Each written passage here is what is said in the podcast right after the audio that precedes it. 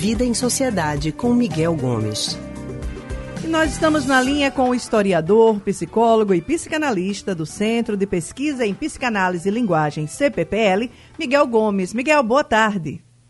Boa tarde, Alexandra. Boa tarde, Erilson. Boa tarde, ouvintes. Boa tarde, Miguel.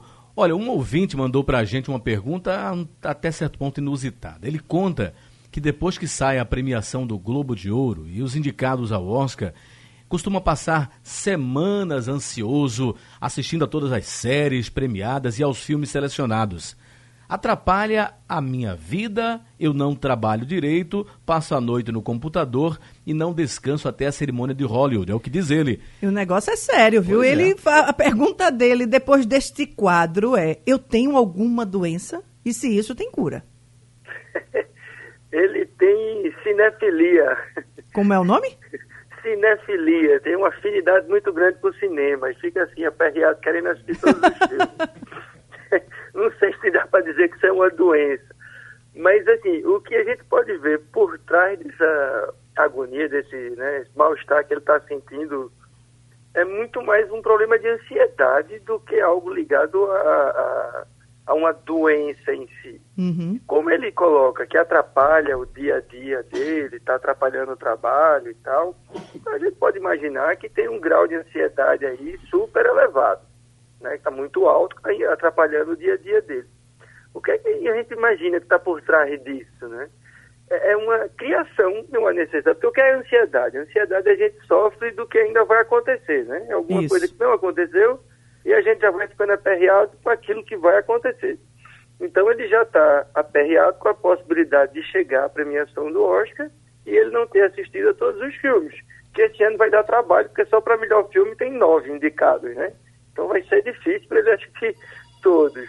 Então é esse, esse sofrimento de véspera que é ansiedade. Então isso é ansiedade. E o que é que está acontecendo? Ele está criando uma necessidade que na verdade ele não tem.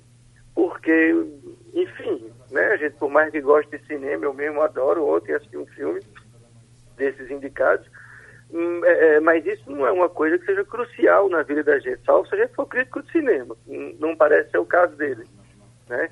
Então é a criação de uma necessidade, seja para ele cumprir uma exigência que ele tem com ele mesmo, de querer assistir todos os filmes de todo jeito, e aí ele coloca a data da premiação como uma, uma linha, né? Porque ele poderia assistir esses filmes o ano inteiro, seja uma necessidade de terceiros, como se ele tivesse tendo que assistir isso para poder ter o que conversar com os amigos e com as pessoas próximas né, é, é, a respeito de cinema. E assim, o que me chama a atenção nisso é que a gente é, vê nisso, assim, é, é o verbo, né? Eu preciso assistir. Né? O precisar aí é quase como se fosse algo da, de ordem orgânica. É quase que uma coisa impessoal. Assim. Eu preciso. É uma necessidade assim que está acima da minha vontade. Né? É como se a pessoa tirasse a responsabilidade do eu, eu quero assistir os filmes, que aí não, aí eu estou implicado. Aí é o meu desejo falando mais alto. Eu quero assistir, isso é uma coisa que se basta em si, né? Eu gosto, eu quero, é meu desejo, eu assumo, é isso que eu quero fazer. Quando a gente coloca esse verbo no precisar, aí dá essa, esse verniz como se fosse algo é, é, mais é, fora da gente, né? Eu, eu vejo muito em consultório hoje, Alexandre e Arilson, é, crianças que chegam dizendo eu preciso disso. Nossa, né? É quase que uma forte. coisa da, da nossa sociedade, assim, a nossa cultura, de que coloca as coisas que a gente deseja como uma necessidade, desimplicando a nossa subjetividade daquilo que a gente quer, do nosso desejo. Isso é uma curiosidade que esse caso pode perpassar aí.